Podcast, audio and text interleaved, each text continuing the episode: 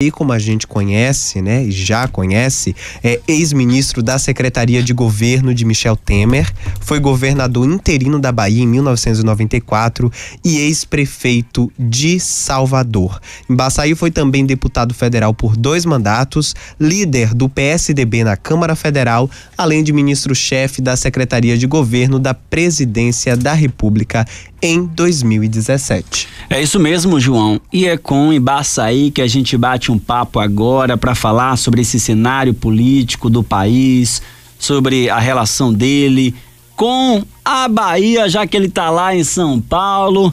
E é com Antônio Embaçaí que a gente bate um papo a partir de agora aqui no nosso programa Altos Papos. Boa noite, muito bom falar com o senhor aqui para a Feira de Santana em toda a região. Boa noite, o show, amigos todos da Princesa, do programa Altos Papos.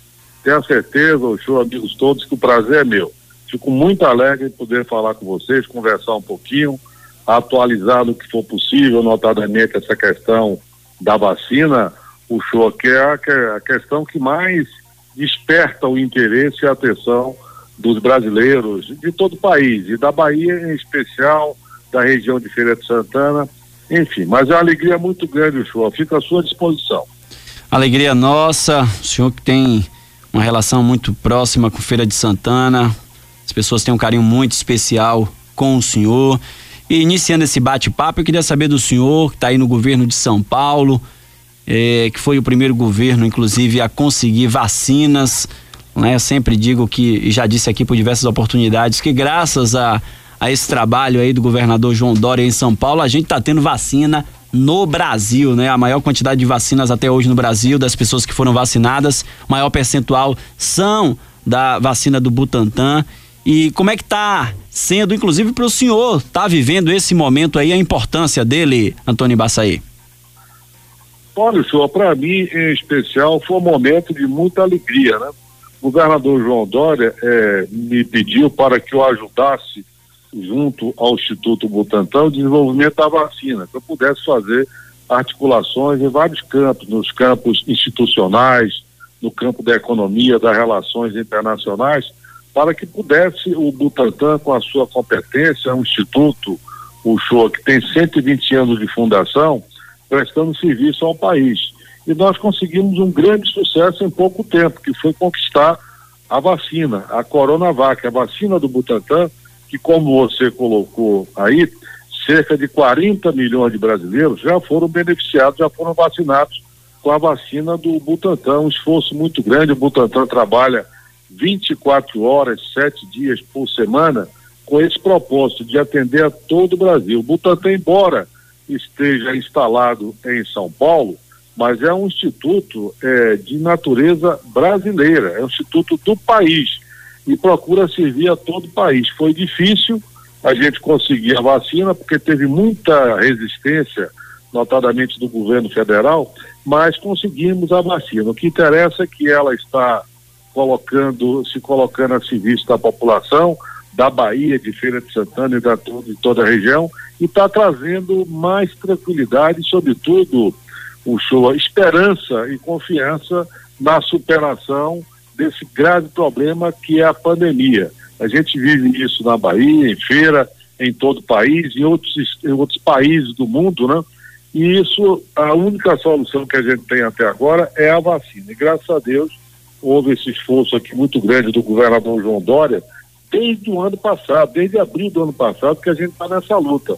Mas agora nós estamos aí com a vacina a serviço da população. Falando em vacina, a Feira de Santana hoje é, desde ontem, na verdade, parou de, de, vacinar porque não tem mais doses. Há uma expectativa aí de novas é, remessas do governo federal. Como é que está aí com o Instituto Butantan? Tem previsão do Instituto entregar novas remessas para o governo federal para que seja distribuída para o Brasil e, consequentemente, chegando aqui em feira?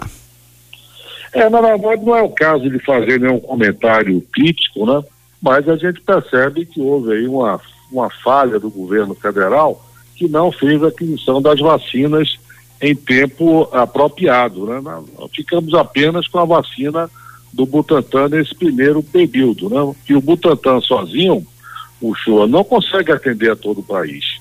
Nós estamos com a encomenda do governo federal, do Ministério da Saúde, de 100 milhões de doses. São dois contratos. Um contrato de 46 milhões de doses, que acaba agora no mês de abril. No mês de abril a gente encerra o fornecimento desse primeiro contrato. E um segundo contrato de 54 milhões de doses, que encerra em setembro. E a gente vai antecipar para agosto. Então é claro que o Butantan sozinho não consegue atender toda a população. Era esperado e era previsto, se houvesse um planejamento e uma atenção maior, que o governo tivesse adquirido outras vacinas de outros fabricantes. Mas, lamentavelmente, ficamos aqui, o governo de São Paulo e o Butantan, praticamente trabalhando sozinho nesse primeiro momento do combate à pandemia através da vacinação. Mas eu quero lhe dizer que nós recebemos ontem é, mais 3 mil, 3 mil litros do IFA, que é exatamente um insumo farmacêutico ativo, que vai permitir a produção de 5 milhões de doses nos próximos dias. Então, já no final desse mês de abril, início de maio, teremos mais 5 milhões de doses à disposição da população brasileira. Estamos no bate-papo com o secretário especial do governo de São Paulo, o baiano Antônio Baçaí, ex-prefeito da nossa capital, inclusive eleito melhor prefeito da capital por diversas oportunidades, melhor prefeito de capital, né? Foi também deputado federal, ministro, um currículo espetacular aí de Antônio Baçaí nesse bate-papo hoje com a gente aqui no Altos Papos. João França comigo aqui na bancada. É, a gente acabou de falar de vacina, eu tenho uma dúvida agora em relação a esse desafio que o senhor Embaçaí tem nas mãos agora, quando o governador João Dória escolheu seu nome para o cargo, né? É, a intenção dele é que o senhor articulasse as relações de São Paulo com a presidência e a vice-presidência da República, o Congresso Nacional, os ministérios, as autarquias federais, as instituições financeiras como o Banco do Brasil e a Caixa Econômica Federal. Só que hoje a gente tem um cenário aí e eu digo até caótico em relação às relações entre governadores, muitas vezes, com o presidente da República. Minha pergunta é justamente essa: o senhor acha que foi mais difícil do que imaginou? Como é que está a relação entre o governo de São Paulo e a presidência da República hoje? Olha, João, Fredson, obrigado pela, pela pergunta. Na verdade, o governador João Dória me convidou para representar o governo de São Paulo em Brasília, nessas articulações, captação de recursos, entendimento do Congresso Nacional, projetos junto a ministérios eh, do governo do presidente eh, Bolsonaro. Mas o que aconteceu, todo mundo viu, todo mundo está percebendo. Quer dizer, houve uma, uma disposição, uma iniciativa do presidente da República, eu lamento muito isso, né, de abrir eh, demanda, hostilidade, quer dizer, uma coisa que não é, deve acontecer, porque o presidente da República, o governador do estado e um prefeito de qualquer cidade, ele tem que procurar harmonizar, ele tem que procurar encaminhar soluções, porque são muitos os conflitos. E não cabe ao presidente da República, a governadores e a prefeitos, estar tá abrindo problema a cada momento, a cada dia. É, o que a gente viu com muita tristeza foi isso. Não é só com São Paulo que tem o desentendimento e as dificuldades. A gente percebe que essa dificuldade existe da presidência da República praticamente com todos os governadores do país e também com muitos prefeitos. Né? Você percebe até no combate à pandemia há uma falta de coordenação geral que permitisse um enfrentamento com melhores resultados. E o Brasil hoje, lamentavelmente, é visto pelo mundo como um país que não está fazendo a lição de casa como deveria fazer. Então, é uma situação muito desfavorável e que também é, atrapalha as relações institucionais e federativas que devem existir sempre entre os governos, quer sejam estaduais, municipais, com o governo federal. Mas isso eu posso lhe garantir, França, que não partiu de forma nenhuma do governador João Dória de São Paulo, como também de outros governadores de outros estados brasileiros. Vem mesmo é, desse esquema, tá certo? desse caráter é, de um governo que hostiliza e gera muito desentendimento do país.